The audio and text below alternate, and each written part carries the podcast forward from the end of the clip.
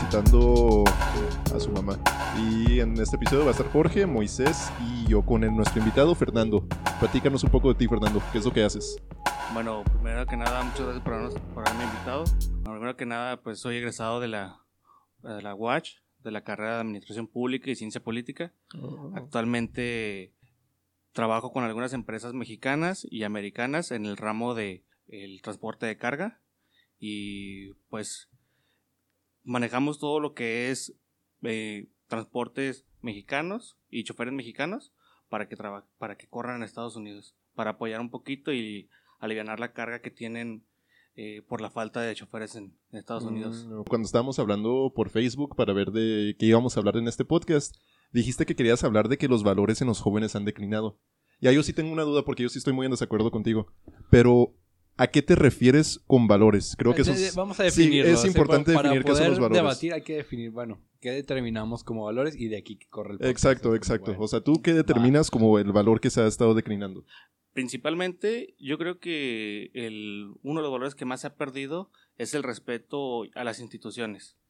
Eh, ¿A qué me refiero? Ya sea tanto a los, a, a los padres, a las personas mayores, eh, a la a seguridad pública, a nuestros representantes, ya les ha perdido el respeto. Ya, ya no es la, la misma, ahora sí, que tonalidad o, el- o la misma forma de llegar con ellos y dialogar.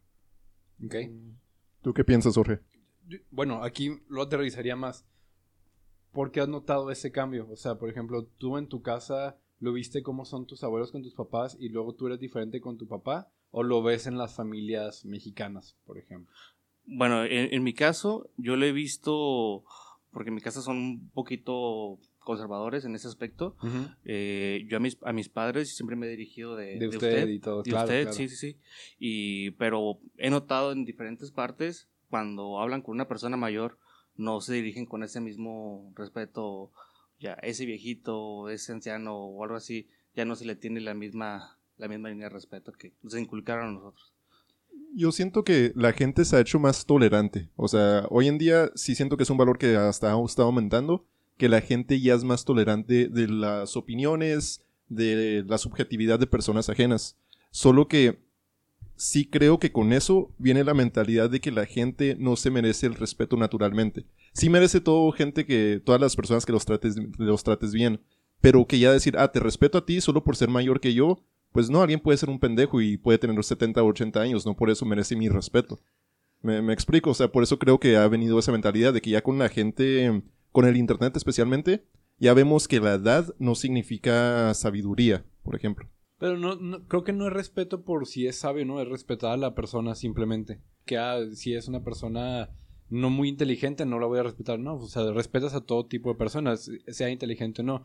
Yo creo que más bien aquí eh, va más encaminado a que el, el, como una, como una barrera entre tus padres y los hijos, de que, bueno, ahorita ya es más, más tranquilo, o sea, es más ligera esa barrera, ya no es necesario de que, ah, yo tengo que hablarle de usted.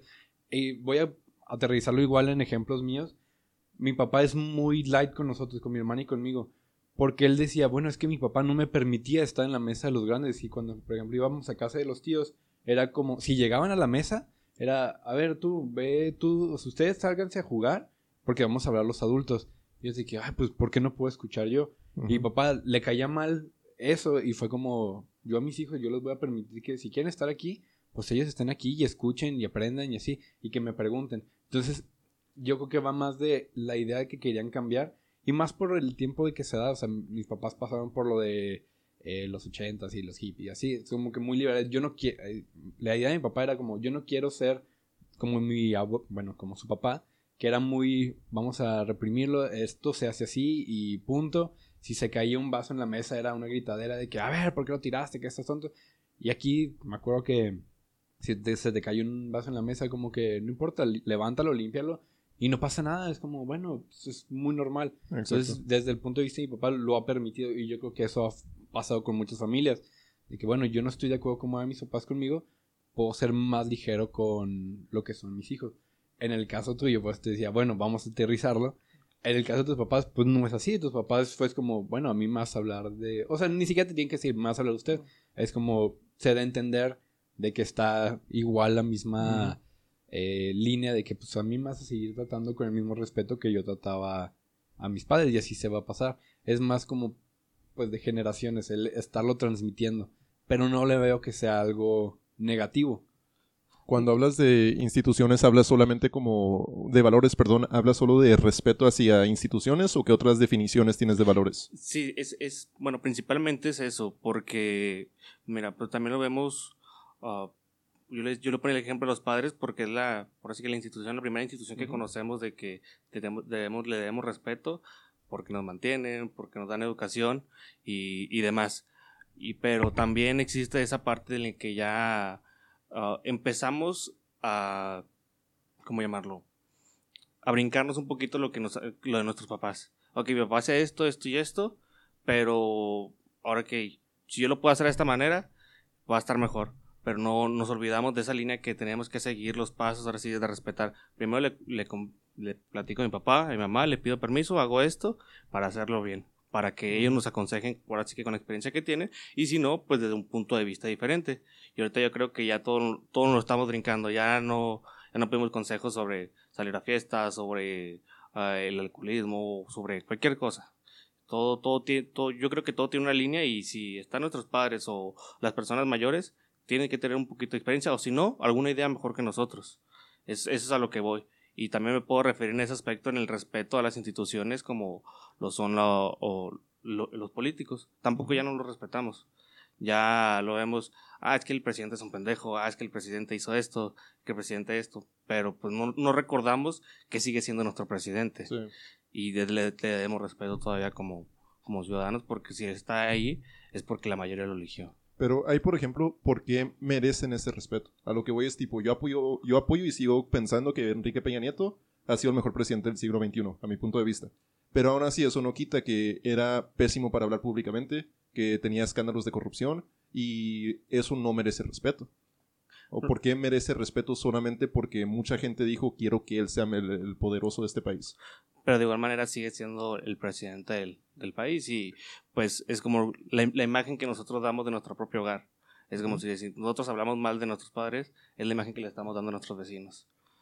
Pues, ok, eso, sí, eso sí, sí, más o menos lo comparto, porque sí lo, lo he vivido de las dos partes, tanto con eh, líderes políticos como con mi familia.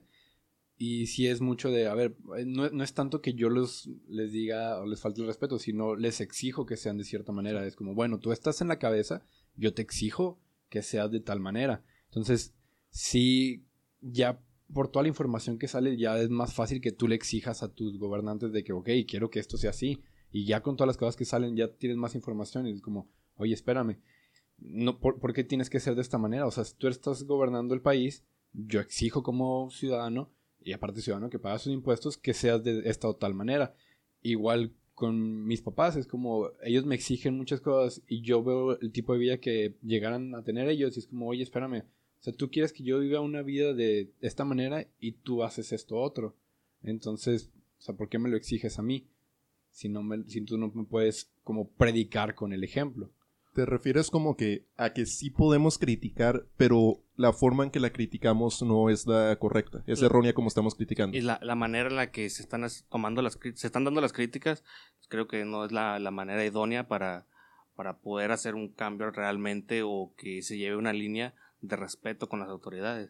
Porque se ha llegado hasta el punto de, de huelgas, punto de vandalismo, y es lo mismo también, pues, ejemplo más pequeños con los padres. Uno se se enoja con los papás porque no dejan hacer ciertas cosas, me encierro en mi cuarto, azoto la puerta o demás cosas. Berrinche. Eh, es, un, es un berrinche. Tanto berrinche en casa o, en, ámbitos más grandes se hace eh, vandalismo en, las calles. ¿No crees que la huelga es una forma viable de criticar a un, a un funcionario público? La, la huelga sí, pero tiene que estar fundamentada por lo que vas a hacer. No, no es simplemente ir y, ¿sabes qué? Como no estoy de acuerdo contigo, voy a ir y voy a quemar el carro de mi vecino. Mi vecino, ¿qué mm, culpa tiene? No, tiene no tiene la culpa de, lo que está pasando en otro lado. Solamente hay que, hay que saberlo dirigir y no esparcir así que un virus que no realmente no, no tiene mucho caso. Yo creo que ese es de, en cuanto a huelgas, sí es un problema la gente que se añade nada más por hacer borlote.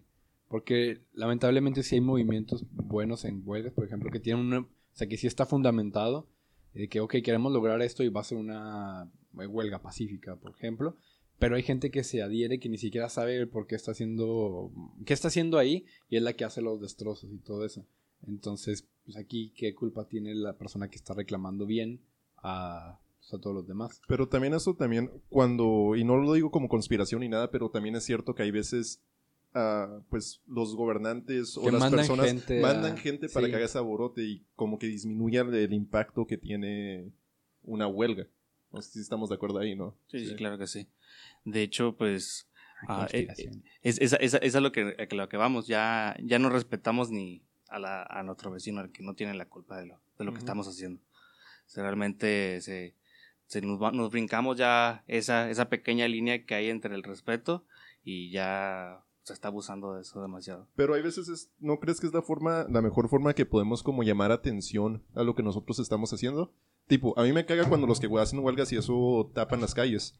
Pero hay veces es necesario tapar las calles para que te miren, para que te volteen a ver. ¿Sí me, me explico? O sea, si no lo haces, la gente te va a ignorar, pero si lo haces, la gente te va a voltear a ver qué, qué está haciendo porque está tapando la calle. Y como que eso agrega impacto a tu, pues a tu voz. Tipo Martin Luther King Jr., él creía mucho en quebrar las leyes, no violentamente, pero los, los afros no podían estar en restaurantes, por ejemplo. Y él mandaba cinco o seis afros para que entren a un restaurante, se sienten y pidan comida.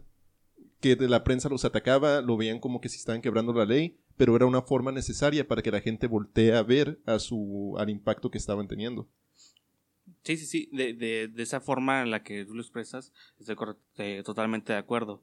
Pero vam- vamos a ver así, eh, en, este, en este punto de nuestro, de nuestro país, el momento que estamos viviendo, para hacer una, una marcha, una huelga, Ujú. todos deberíamos de ponernos de acuerdo, pero realmente chocan, y, chocan ideales, chocan ahora sí que pendientes, eh, trabajos, tareas que tengan, y no, no se pueden poner de acuerdo. Por ejemplo, cierran una calle y hay alguien que, ok, tengo que atender esta emergencia de mi trabajo y si no llego, pues eh, me pueden correr. Mm. Y, pero es en esa parte de todos ponernos de acuerdo.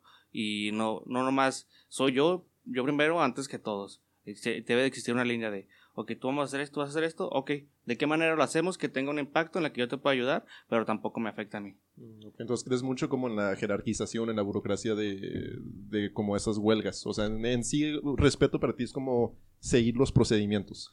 As- Exactamente, respetar los procedimientos para no afectar a nadie y porque muchas, en muchas ocasiones hay terceras personas que salen afectadas. Y, por ejemplo, mira, yo, yo, yo apoyaba mucho cuando se tomaron las casetas de aquí de Villamada. Ujú. que, que se están exigiendo, pero también a la vez venían pues, del, del ramo que yo conozco, ¿verdad? Este, venían muchas cargas eh, refrigeradas que tenían que pasar. Venía gente con niños pequeños que, pues el sol, tú sabes que está todo lo que da en una carretera y, y eso, es- y eso es a lo que voy. Muchas personas tuvieron insolación, tuvieron Mm, esto, lo ok. otro, y pues hay, hay que saber quién sí, y quién sí puede apoyar y quién realmente pues tiene otras, Ujú. otra forma. ¿Qué pasó en Biomada? Eso sí no supe. Eh, por ejemplo, mira, en Villamada tomaron las, las, las casetas porque no, no, no los dejaban pasar la mercancía hacia Estados Unidos. Todos, se Mm. lo, todos se lo retuvieron cuando hace como un año y a mí me tocó estar ahí. Eh, porque yo, ven- yo venía de Chihuahua y tomaron las casetas. Y pues te digo, fue un relajo total. Eh, está pasando muy seguido también en Nayarit, todo lo que es Nayarit. No supiste la carretera nueva que hicieron. Sí, no, no, no. Este- De hecho, de eso soy, soy ignorante de eso. Lo- Los, eh, los, los terrenos que utilizaron para la carretera, a la gente dijeron, no, vamos a, vamos a pasar la carretera por aquí, te vamos a pagar tu terreno, y al final del, del día no les dieron nada. La gente está tomando todas las casetas, está dando, Mm. para que, ahora ok, no te las tomamos, y cuando vas pasando por ahí, la gente te dice, esto, esto es lo que nos pasó a nosotros, la forma en la que nosotros nos podemos ayudar es tomando las casetas, y la gente que pase nos hace una aportación voluntaria. Mm. A- ahí están tomando su punto, están ahora sí que defendiendo lo que ellos están buscando, pero tampoco no están afectando a terceras personas. Lo está- están dejando libre tránsito y ya la gente que quiera aportar a la causa lo hace y si no, pues paga realmente a la caseta. Eso es lo que estaban haciendo. Mm, ok. Es- Esa es una forma pacífica de, de, con- de ahora sí que de manifestarse. A lo que sí apoyas en este caso. Sí. Sí, sí, porque ellos les dice a la gente, ¿quieres apoyar a nosotros? Pagan a nosotros, no nos quieres apoyar, pagan la caseta. Así de sencillo. Y pues la, la gente tomaba su propia decisión. Ok. En este caso, ¿sí sientes que hay valores que sí han estado incrementando? Eh, o sea, para ti el respeto a las instituciones ha estado disminuyendo, pero hay unos valores que sí han estado incrementando con estas nuevas generaciones. Eh, realmente, fíjate que no, no sé si se recuerdan las notas que pasaron de, la, de las rapiñas en el, en el sur. No. Yo, yo me sentía muy orgulloso de que en Ciudad Juárez eh, la, la ciudadanía haya... ¿Es la más civilizada? sea más Sí. civilizada y en lugar de hacer rapiña con ese... eh, Acontecimiento. Sí, sí.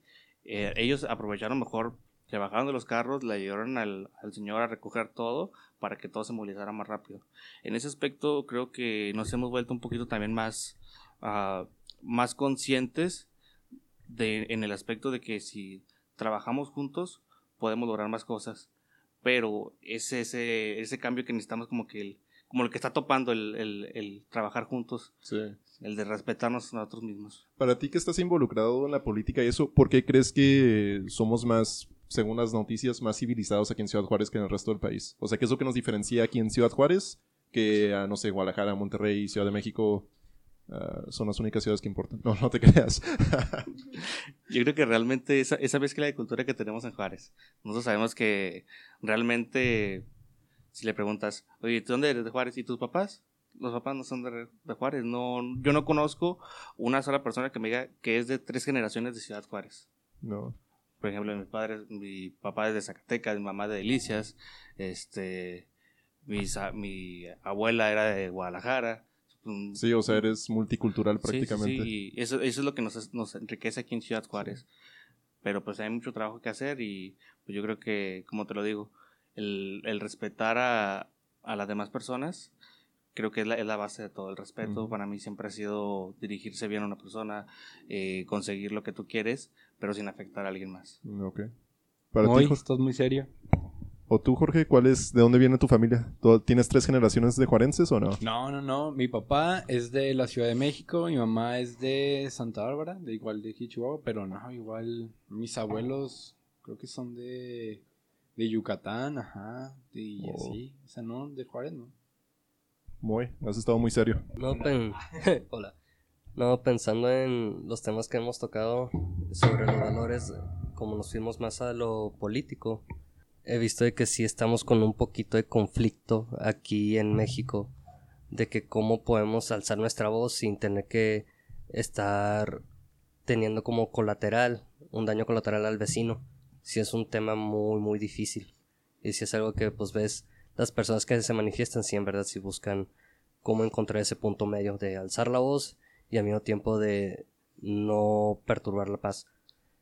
En cuanto aquí de la nota de Ciudad Es que- Juárez, perdón, perdón. no, no, adelante, adelante. Siento que perturbar la paz a veces es necesario cuando estás haciendo huelga. O sea, imagínate si estás protestando, no sé, de tipo esclavitud en Yucatán cuando había. Ni modo de ir y estar así haciendo huelga en la calle. A veces era necesario meterte a liberar los esclavos y hacer violencia contra los dueños de los esclavos. O sea, no siempre la huelga pacífica es la mejor solución. Hay veces sí es la mejor solución, pero hay veces la huelga, la huelga pues revolucionaria, voy a escucharme bien Chairo, no soy Chairo, pero hay veces la huelga revolucionaria es importante y es necesaria. O sea, en- eso creo que es donde estoy en desacuerdo con ustedes de que hay veces es importante meter violencia para No, pelear una entiendo, injusticia. Te entiendo, pero también viendo... eh, Vi- Violencia bien vinculada. Ajá, O violencia sea, bien que vinculada. no sea nada más violencia por, viol- por ser violento, sino, ok, violencia en man- de manera de que, ok, vamos a hacer un ataque más directo y más fuerte que se note a donde se tiene que hacer, no como se decía de que, bueno, vamos a quemar carros. Eso no tiene lógica, o sea, porque estás quemando carros, eso no te va a resolver el problema. Pero sí vamos a hacer, ok, hay esclavitud, vamos a atacar el problema de esclavos, liberando esclavos. Por eso el 11 de septiembre era necesario. No, no te creas. es juego, es juego, es juego. Perdón, Moy, estabas diciendo algo. No, te decía que en México pues lo malo es de que ya tenemos un trauma en cuanto a violencia. Entonces por eso, en ese sentido es de que ya estamos hartos de que eh, perdemos hermanos, perdemos amigos. Entonces sí estamos con ese, ok, entonces ¿cómo hago alzar mi voz? Porque todavía tenemos ese recuerdo de gente que ya está demasiado lastimada. Sí. Es a eso lo que quiero llegar. Pero es lo de lo que dice Jorge, ¿no? Que, es, que hemos vivido violencia que no tiene como un fin. Exacto, que no tiene un fin, pero pues no es siempre violencia con un fin algo negativo.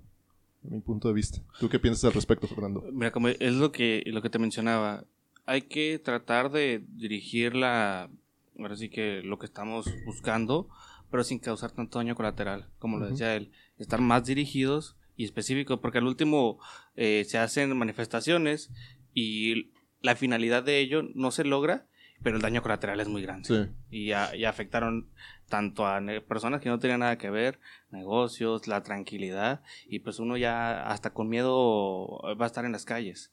Así de sencillo. Para ti, ¿qué ha sido un ejemplo de una huelga violenta o no pacífica que sí ha sido eficiente? Muy buena pregunta. El Realmente... 911. No, no te creas. Eh, antes, antes de seguir, quiero expresar que todos esos comentarios no son de todos nosotros, solamente es de Fer. O sea, si quieren atacar a Fer en redes sociales, adelante, háganlo. Fer Palacios en Facebook.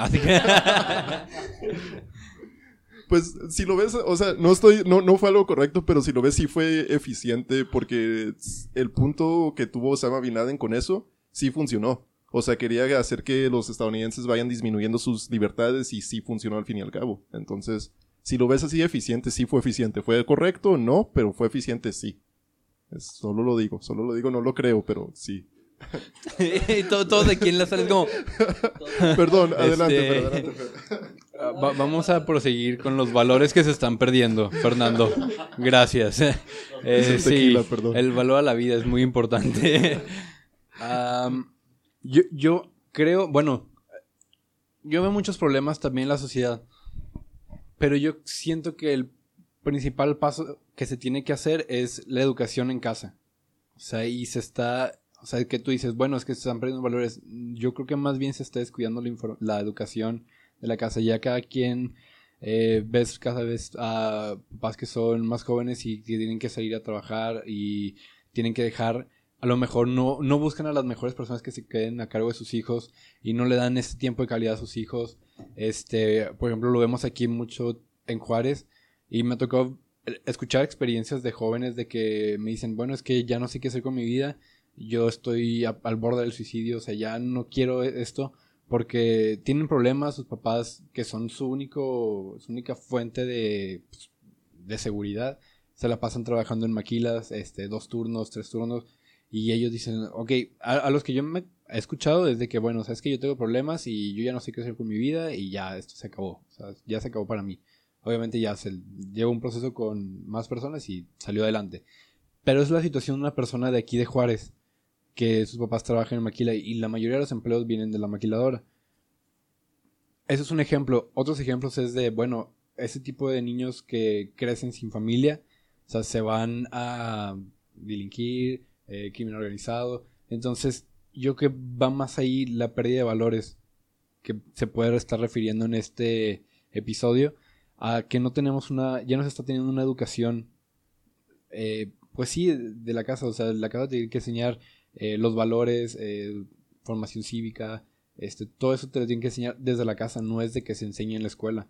Y ahí Una- creo que están fallando los papás. Una nota importante que, que estaba leyendo esta mañana era que los hijos que vienen de familias donde ambos padres trabajan tienden a ser más, te- tener más ingresos en un futuro donde la mamá se queda en la casa. Esto es cuando la mamá trabaja en, una cuestión profesional. O sea, los, los hijos de papás que ambos son profesionistas, ellos les tiende a ir mejor en su vida profesionalmente. Pero los hijos donde la, la mamá o el papá son obligados a trabajar por necesidad en trabajos como, no sé, como trabajos donde no se requiere como educación profesional. Exacto, ellos tienden a ser menos exitosos que aunque los dos papás estén trabajando. Y se me hizo interesante eso porque pues he escuchado mucho un argumento de, de personas como machistas diciendo que los valores están disminuyendo desde que la mujer está trabajando. No, Pues no, de hecho la gente ha sido más exitosa desde que la mujer está trabajando. Entonces, fuck machismo. Sí. Y, y- y es que, no, eh, es que tiene sentido porque dices, bueno, porque son personas que tuvieron una educación profesional y ellos alientan a sus hijos de que, oye, es que tienes que estudiar, tienes que hacer esto. Los otros es como, además de que tienen muchos hijos, es de que, bueno, tienes que trabajar desde joven para ayudarme a mantener a la familia. Y ahí está ya un problema. Ujú, Exacto. Sí, y se llega a esa parte de la, de la falta de interés de, ahora sí, de, de sobresalir a nada más sobrevivir. Y, Ah, muy bueno. Ah, sí, eso es, eso es una buena frase. Y, y, y pues eso es lo que vamos, mira, realmente un- en la familia eh, los valores actualmente se, ha- se han ido disminuyendo, como lo mencioné, ya sea que son papás jóvenes, papás de los que los, los dos tienen que trabajar, y pues a, eso súmale todavía que la, la televisión, las redes sociales, eh, YouTube, cualquier tipo de contenido que, que sea accesible para los jóvenes y los niños, pues el contenido que se está manejando últimamente es contenido que no está aportando Sí, no nada está a los en el intelecto de los niños. No, y, y yo creo que algo muy importante y algo que a mí se me quedó muy grabado en la escuela fue la clase de, de ética y valores. Cosa que ahorita la clase de ética y valores es una clase, le preguntas a un niño y es una clase aburrida que nomás con irte a sentar y poner atención la maestra te va a pasar. Nomás por estar de bonito. Pero realmente yo creo que la clase de ética y valores no, no es nada más información, no es nada más que la teoría, sino yo creo que se debe alentar más a ponerla en práctica día con día. Este, pues eh, yo me acuerdo que en, mi- en mis libros había historia, relatos, pero con las informaciones en, la- en las escuelas ya no se está dando la, a la clase de ética y valores. La eliminaron, decían que era una materia que no aportaba nada. Desde mi punto de vista, es una materia que te aporta muchísimo profesionalmente. Pero es que es la que voy, es que esa se enseña en casa, no es de que la tengas que aprender en la escuela. Por ejemplo, yo también en la primaria tenía esa clase y en esa clase no veía nada. O sea, yo mis valores y todo eso lo aprendí porque, por ejemplo, mi papá me regalaba libros de fábulas y cada fábula tiene su moraleja. Entonces de ahí iba aprendiendo, ok, esto tiene que ser así. O sea, y eso me lo enseñaba mi papá y mi mamá, me platicaban de que es que, mira, esto se refiere a, a que se actúa de esta manera o... Y sí, y son cosas muy sencillas que tú se lo puedes dar a un niño y te lo va a entender. Y yo creo que va de ahí, o sea, si tú en tu casa no se lo enseñas, no lo van a aprender afuera. Pero sí, sí es importante, ¿no? Porque la escuela llega a un momento donde la escuela es como el papá secundario. Entonces, lo que los, pero lo que papás no te enseñaron, te lo tiene que enseñar la escuela. O sea, Pero, capaz si pero tú- si no tienes la base, o sea, por- porque la base tiene que ser, ok, tienes que verlo en tu casa. Si tú no lo puedes ver en tu casa, ¿cómo lo vas a aprender en otro lado? O sea, Eh, va a estar más difícil. No, ¿Puedes? mi mamá nunca me sentó y me dijo, ah, mira, esto es aritmética, pero lo aprendí en la escuela. No, o sea, no, es, lo no- mismo. No, no es lo mismo. Sí, es lo mismo. No sí, son es lo- valores, Fer. Y aparte tú, los valores los veías de tu mamá de manera, no te los tiene que enseñar. Tú la veías como ejemplo. Mi mamá hace esto. Si tuvieras, Ujú. si tuvieras que tu mamá hace otro tipo de cosas, no lo vas a aprender. Pero los valores vienen también. Ah, perdón, perdón, adelante. Mira, y, y yo creo que es algo muy sencillo. Mira, yo te lo, yo te lo voy a decir desde mi punto de vista. Mis papás eh, tienen educación nada más hasta secundaria. Y pues eso es lo que vamos. Si el ejemplo, yo hubiera seguido el ejemplo de mis papás, pues yo me, yo me pude haber quedado cómodamente hasta la secundaria y meterme a trabajar. Pero realmente, como lo dice Fernando, eh, no, no, no es necesario que te lo enseñen en casa o que lo veas como ejemplo, sino como que en la escuela, ok, en la misma escuela me enseñaron a supérate, estudia más, haz esto. Ahí te aunque- va, aunque- te la volteo. ¿Tus papás te apoyaban? Mis papás siempre me dejaron hacer lo que yo quise. ¿Cómo era la situación de tus abuelos con tus papás? En ese ¿Tenían que trabajar? eh, en el caso de mis papás, mi papá sí tuvo que trabajar desde Ahí muy joven. está la cosa. Pero- tus papás te apoyan de que, ¿sabes qué? Pues yo, yo, yo me voy a tomar todavía el riesgo. Bueno, no el riesgo, sino la responsabilidad de tú sigues estudiando. O sea, porque en la secundaria tú no pagas tu secundaria, Ah. tú no pagaste tu prepa. Tu papá tenía que seguir trabajando para eso. Tu papá ya no pudo hacer eso. O sea, tu papá ya no le pagaron. O sea, tú sí tuviste la oportunidad y tu papá te apoyaba para seguir. En el caso de tu papá fue como, ¿sabes qué? Sorry, ya no hay más. Tienes que trabajar. Pero, pero estás viendo el ejemplo y te dan para que sigas. Pero ahí te lo digo, por ejemplo, en el caso de mi papá, mis abuelos nunca ayudaron a mi papá. Este, mi abuelo lo quiero mucho, pero pues él tenía problemas con el alcohol. Él no apoya a mi papá, él se alejó mucho de, de mi papá cuando mi papá era niño. Entonces mi papá nunca tuvo ese respaldo de sus papás. Pero mi papá es muy ético. Y eso no lo sacó de la casa, ¿de dónde lo sacó? De otras instituciones. Que no, que, pero que que no a tomaron tu el lugar papá de los no papás. significa que no haya sido ético tu abuelo también. No estoy diciendo, pero estoy diciendo que mi, mi abuelo no estaba ahí para criar a mi papá. Entonces, ¿de dónde sacó sus valores? ¿Dónde creció tu papá? Eh, eh, también siempre se pasó trabajando y eso, él realmente casi nunca estaba en la casa. ¿En- ¿Y con quién trabajó? O sea, si, si, si por ejemplo, si tu E- papá no Exacto, estaba- entonces puedes agarrar valores de otras cosas que no son tus papás. Y agarró los valores de otros lugares. Pero ¿quién era su núcleo? Por ejemplo, dices, bueno, mi abuelo no estaba ahí para tener a mi papá. Entonces tu papá tuvo que tomar otro núcleo que fue su, su guía a seguir. Exacto, entonces la Pero escuela no puede escuela, tomar ese pero no fue la instituto. escuela. No, pero puede ¿Quién ser. fue? No sé, o sea, no sé, Sería pero, interesante preguntarle porque tampoco fue la escuela. pero puede ser. Si tienes un maestro entonces que siempre está ahí para apoyarte, para beneficiarte, ese maestro puede tomar el núcleo que es tu papá, que, que son que, de los valores que te deben dar los papás. es lo que te estás diciendo, Es pero en palabras diferentes. Es que lo malo en ese caso es no todos son tan afortunados de tener un buen profesor o una buena institución escolar de que te dé ese tipo de apoyo. Por ejemplo, aquí el invitado pues tuvo a sus papás que dijeron, ¿sabes qué? Yo eh, quiero que me veas que estoy trabajando y yo quiero que tú me tomes como ejemplo de que soy trabajador y consigas algo mejor. Que es algo que nosotros poseemos la gran parte de los mexicanos, que somos chingones y le seguimos dando.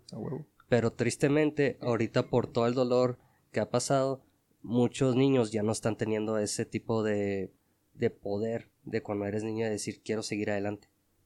Entonces, ahorita sí en las escuelas es muy difícil encontrar a o ser afortunado suficiente para encontrar a alguien que te guíe, que te ayude a querer ser mejor. Que por eso sí tenemos que fortalecer, tipo lo que hizo Peña Nieto, fortalecer el sistema de, de educación. Eso sí creo mucho en eso, porque las si no tienes papás, si no eres afortunado de tener papás que te apoyan, entonces otra institución tiene que tomar ese lugar. Lo- Y por eso tienes que tener muy buenos maestros que pueden tomar ese lugar. Ahorita de lo que habías mencionado de que la escuela puede tomar ahí para poder ayudar a la escuela, yo creo que sería implementar ya la ética en gran parte de las materias que se está viendo.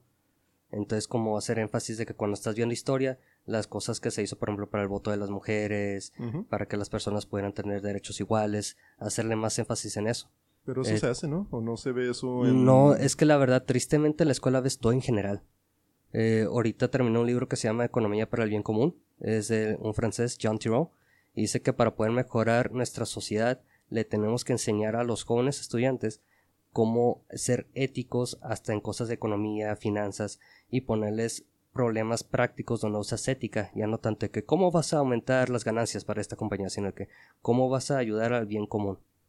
Entonces ahí sí es un reto y te acostumbras de que de tu oficio poder ayudar a tu comunidad. Estoy de acuerdo hasta cierto punto, pero también hay veces la ética para el bien común no se puede aplicar. A lo que voy es tipo, en los países como la India, que están ahorita creciendo a tasas de 12%, y ese crecimiento está disminuyendo su pobreza. Pero a cambio tienen que estar dañando el ecosistema, tienen que estar haciendo que personas se cambien de profesiones. Ahorita los ríos de la India tienen mucho problema por lo mismo son cosas que estás beneficiando a la sociedad, pero tienes que estar dañando otros sistemas. No siempre se puede hacer el 100% el bien común. Correcto, se busca un balance en ese caso. Y, y esa, y esa lo, y a lo que, lo que volvíamos, es buscar el, el bien y sin tanto daño colateral. Eh, tú, gra- gracias a, a Dios y a Padre, pues mira, realmente yo pude hacer algunas cosas que ellos no tenían conocimiento. Como tú le dices, hay que apoyarnos entre todos Sí. para, para Sí, poder sali- salir adelante. Eh, una de las principales inspiraciones que yo tuve para, ahora sí que para dedicarme a lo que estoy haciendo, fue una maestra que yo tuve en la prepa. Sin esa maestra yo no, yo no hubiera hecho realmente mucho y le agradezco a la maestra Mireya que ella me haya empujado desde, desde el principio. Este, pero eso es a lo que volvemos. Si, si todos nosotros nos ponemos, nos ponemos de acuerdo en que, en cómo te podemos beneficiar a ti, y- pero sin perjudicarlo a él. Y si él necesita la ayuda, también hay que, hay que, hay que impulsarlo. No, no, no todo lo que, lo que se tenga que hacer para bien de uno tiene que afectar a lo demás.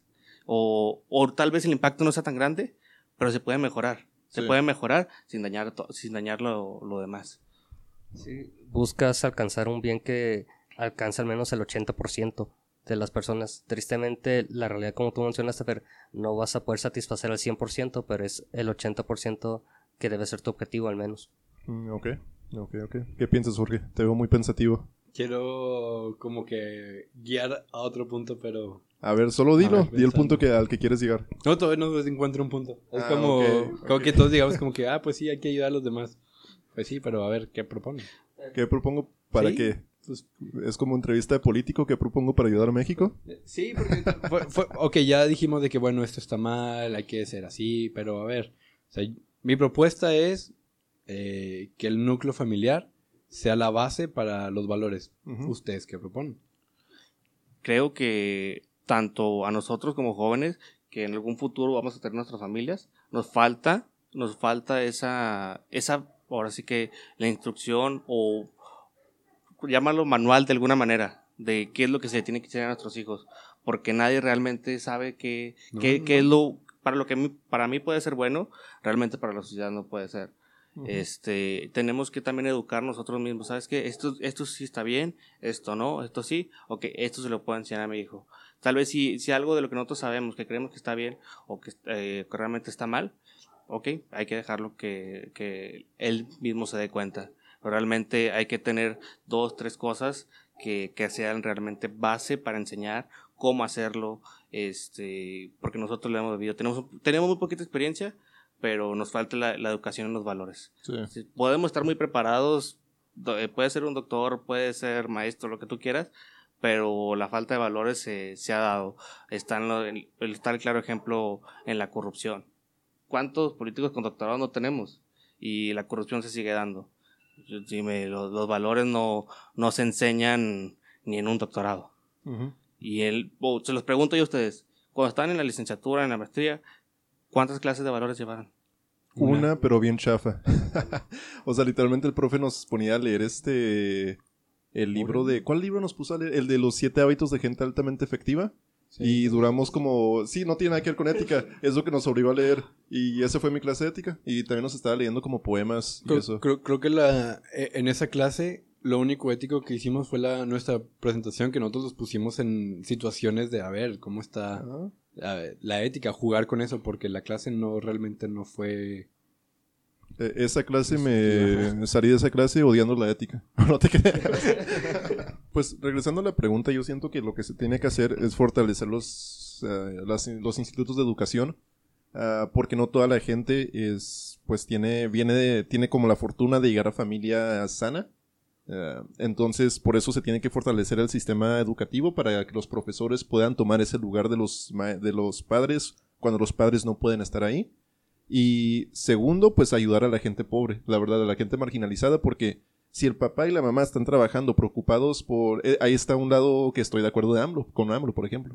Pero si el mamá y la papá, eh, el papá y la mamá, la mamá y el papá, este, están como muy, muy pensantes en cómo le voy a hacer para traer comida, cómo le voy a hacer para pagar la renta, etcétera, etcétera, no van a tener su enfoque hacia los niños. Entonces, uno, que la gente pues marginalizada se pongan más cursos de educación sexual para que no tengan tantos hijos. Y dos, cuando ya tienen los hijos, el hijo no tiene que estar sufriendo, apoyar a esas familias. Yo no veo nada mal con que el gobierno esté apoyando a esas familias con dinero. Sé que me estás viendo así con odio con, tu, con tus ojos libertarios, pero, eh, pero yo sí pienso que esa gente ¿Cuál, fue economista? Que creo que fue Paul Krugman. Él, él, sacó, él está 100% de apoyo con el ingreso básico universal, por ejemplo. Igual Milton Friedman, que es como el papá de los de pensantes de economistas de la derecha, él también cree en un impuesto negativo donde se da dinero a la gente pobre y se toma impuesto a la gente rica. Entonces, si ambos economistas que son como de dos espectros completamente diferentes están de acuerdo de dar apoyo monetario a la gente más marginalizada, pues ellos son los expertos y yo no. Entonces, creo lo que ellos están diciendo. Bueno, yo, yo, yo en ese aspecto, yo creo que, eh, claro que se le debe apoyar a la, gente que vive en condiciones marginales, pero yo creo que hay maneras de hacerlo. Por ejemplo, yo lo, yo lo vi cuando trabajé aquí en Ciudad Juárez en una empresa maquiladora, eh, los alumnos del CONALEP, y trabajaban de lunes a viernes, y sábado y domingo iban a la escuela. Esa es una modalidad mixta que estuvieron manejando ellos y se me hizo una muy buena idea, porque trabajaban entre semana y apoyaban en su casa, pero a la misma vez educaban.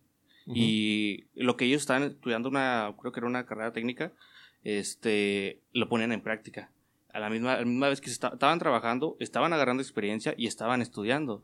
Al momento de entrar a la universidad, que también se lo facilitaba ese mismo sistema, o hasta la, inclusive la misma maquila te podría apoyar.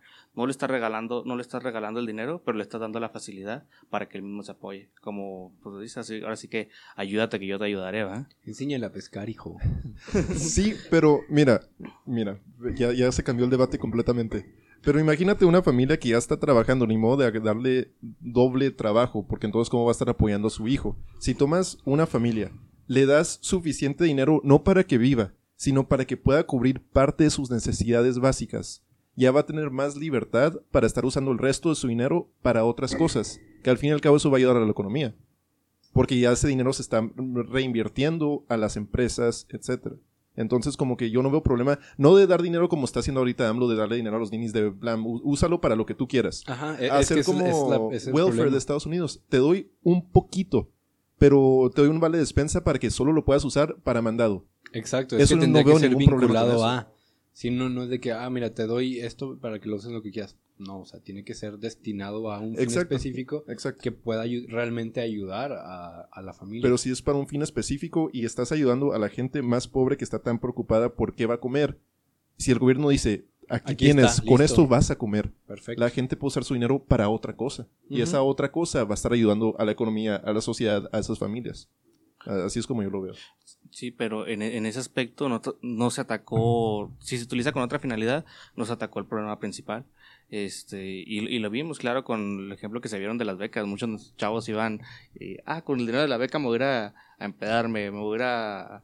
Bueno, a- se dieron las dos historias. Se- se- hubo se- una historia de eso y hubo otra historia que utilizaron el dinero de las becas para pagarle la beca a otro. Y, y, y, eso es a, y eso es a lo que vamos con el tema principal, que est- estos chavos vivieron un, vivieron un aspecto en el que, ok, se pusieron, pusieron en práctica sus valores, pero porque lo estaban viviendo día con día. Los valores se practican. Aunque tú le puedes Sí, decir, sí, te, sí, te- sí. te- te contigo. voy a enseñar eh, lo que es el respeto, lo que es, el- inclusive hasta el amor, si tú quieres. Eh, pero no lo pones en práctica, se te olvida. Es algo que, algo que no practicas, se te olvida. Eh, pero ellos, ellos eh, ese ejemplo que tú dices de la escuela, que todos se juntaron lo que les dieron de las becas para, para este chavo, pero porque ellos lo vivieron en aspecto. Los demás pues, no lo están poniendo en práctica. Como tú decías, una solución viable para atacar el problema de los valores en la, en la juventud, yo creo que sería la implementación de tareas, de, de talleres en las escuelas, como lo, como lo hacen difer- diversos grupos juveniles que van de manera gratuita a las escuelas y les enseñan lo que es liderazgo, lo que son valores. Es- eso me gusta. Y Sí, sí, o sea, ahora que lo aterrizamos así, sí, o sea, el tiempo que pasan los alumnos en la escuela es de 8 de la mañana a 2, más o menos. Y yo sí soy muy de la idea de que, bueno, pues mantenernos ocupados todo el tiempo posible en cosas benéficas, en vez de que se vayan otra vez a la casa y en una casa donde van a estar solos y nadie los va a estar como dándoles ese apoyo, pues mejor que se metan a un taller que pueda dar una persona dando su servicio social y pues explótalos, o sea, hay muchos que pueden ser muy buenos deportistas, muy buenos artistas, este, no nada más en lo académico, que igual lo puedes explotar. Igual, este, donde yo fui a la prepa, teníamos que llevar pues los cursos básicos de cálculo, trigonometría, historia, etcétera. Pero también teníamos que llevar dos cursos al semestre adicionales de habilidades para vivir como la vida cotidiana. Ya sea como manejo de impuestos, cómo cocinar, cómo limpiar una casa. ¿Por qué no, por qué no aprendiste nada de eso? Porque eh, tomé, lle- lle- llevé uno La de mis casa cursos. tirada, no de comer. Oye, mi casa está limpia, está limpia. Pero, por Alex. Fuck you, yo la limpio. No, yo, yo llevé clases de francés. Y también quería llevar de español, pero no me dejaron mis papás. Diga nada. sí, no, no me, dije- no me dejaron llevar español porque dijeron, no mames, pero, o sea, ya sabes, español, eso no es ético. Si, si lo hubieras tomado, no hubieras dicho la mamá y la papá. Eh, ah, sí, cierto. ¿Ves? Era importante, era necesario. Oye, capaz si sus papás son transgéneros, uno nunca sabe. Eh, Inclusión, Sí, sí, somos sí. inclusivos. Nuestros broditas son inclusivos. Mira, bueno, yo me gustaría escuchar de, de su parte Ok. qué es lo que opinan del, del contenido que ahorita se está viendo más normalizado, tanto el contenido sexual, el contenido violento, que ahorita ya es muy No. normal. Vamos, Eh, es, es muy normal en todos lados, tenemos fácil acceso a eso, hasta en un video musical ves violencia ya, y, o sexual. Si lo tienes muy en claro que es fantasía, no lo veo como problema. O sea, si yo veo una película donde están matando personas, o yo me gusta mucho jugar juegos como Grand Theft Auto, y como soy medio sádico en esos juegos, entonces yo tengo muy en mente que es fantasía. Yo no voy a agarrar una pistola, ir a una plaza y empezar a disparar a todas las personas ahí, pero porque sé que es una fantasía, igual con la pornografía si una persona ve pornografía y tiene en mente que es fantasía, que así no son las interacciones sexuales en la vida real, yo no le veo como problema. El problema viene cuando la gente ya no sabe mezclar, eh, ya no sabe diferenciar qué es la fantasía y qué es la realidad. Eh, Y eso es a lo que voy. Es que se, lo ven normal. Ya no lo ven como, ya no lo ven como algo eh, que algo que es fantasía, sino como que es algo cotidiano, algo que te vas a encontrar día con día. Ah, y, y se, y se ve claro en todo, en todos lados. la gente, bueno, yo, yo lo he visto porque se ha vuelto muy insensible la, la ciudadanía cuando pasó esta racha- la racha que tuvimos en el 2010 con la violencia en Ciudad Sí. Juárez, ya miraban a alguien, a alguien muerto y la gente era más el morbo de verlo, De ah, mira, ya lo mataron a él, déjale tomo foto, Mm. déjale aviso a mi primo que está aquí y los niños también aquí, ya lo, ya lo, ve- ya lo veían como normal. Los niños ahí viéndolo y pues creces con esa idea de, ah, es algo normal que, que maten gente. Claro que no.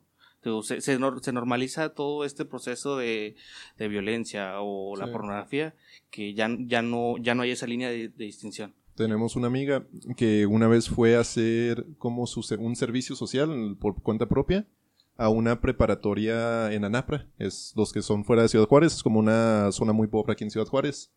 Y ella estaba ayudando a como capacitar a los chavos que están en esa secundaria, creo que era. Y cuando les empezó a hablar de empleo y eso, uno de los chavos le dijo, ¿por qué yo voy a estar trabajando para una maquila que me cobra, que me paga 1600 a la semana si me pueden pagar 500 la cabeza?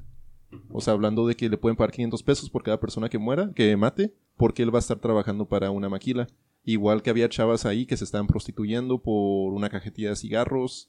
O sea que... Por papitas nos dijo. Por papitas, sí es cierto, dijo que por papitas. Entonces, como que sí los valores en ciertas zonas sí se han estado disminuyendo. ¿Tú qué piensas, Hostos? Me estoy emitiendo un juicio porque sí, o sea, todo ya está más fácil de que accedas a eso. Eh, pero igual, es que yo me acuerdo que, bueno, ahorita yéndonos a la situación, no de nosotros que pues, ya veintitantos, ¿no?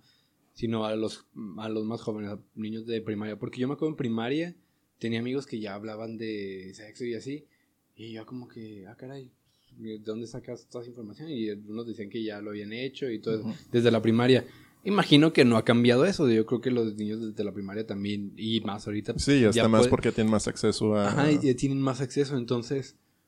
Pero, pero no sé, yo, yo creo que me iría yendo en una situación de familia, a lo mejor el- lo que sería llamado común o normal, y irte, pues explicarles, pues mira, pues es que, pues esto es la sexualidad, este, igual, eh, sí, sí lo maneja en la escuela, o sea, la escuela sí te lo enseña también, y pues todo es enseñanza, o sea, tú enséñaselos a las personas como es, eh, yéndonos primero por lo de la sexualidad.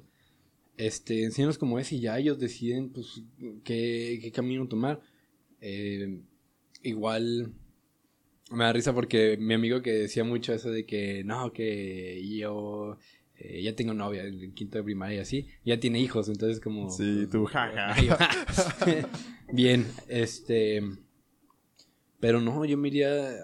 No, no tanto, es que yo no soy mucho de la idea de tener controlado a las personas. O sea, tampoco diría de que, ah, bueno, pon más seguridad en tu control parental de los dispositivos. Sí, no, es como, es pues no, es que, enseñarles. eh, Ujú. ajá, porque si no lo no en tu casa lo van a poder ver en cualquier otra Exacto. parte. No se lo, no se, que no se oculte, que no se, eh, se- que no se satanice, digamos de alguna manera, sino enséñales, mira, esto es esto. O sea, eh, la pornografía, bueno, tú enséñales lo que es, bueno, eh, las relaciones sexuales es un hombre, eh, una mujer, dos hombres, lo que quieras, como se lo quieras contar. Pero es Este, fantasía. Y, ajá, y esto se hace porque es eh, una expresión de, pues, de amor y son dos personas que lo están expresando y eso así. Ya lo demás, pues es fantasía, es un, es entretenimiento, no se lo vas a decir como entretenimiento, pero pues te- eh, eh, la- realmente la ¿Estás pornografía aburrido? es- Ah, pues pierde- prende el porno. realmente pues muchos sí ven pornografía porque están aburridos, es como, bueno, pues ¿qué hago? Y lo, y lo ponen. En cuanto a lo de la violencia, eso sí, como que no lo había pensado. Y sí hay muchos niños que empiezan a cantar narcocorrido y así.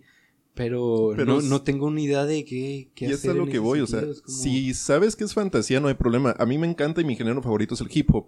Y literalmente 60% de las canciones de hip hop es de vender droga, de matar a ot- personas de otras gangas y así. Y yo desde que tengo 13, 14 años estoy escuchando mucho ese género. Y, y la cantas y Pero- me acuerdo que mi papá me decía, ¿sabes lo que estoy diciendo yo? No, ni idea.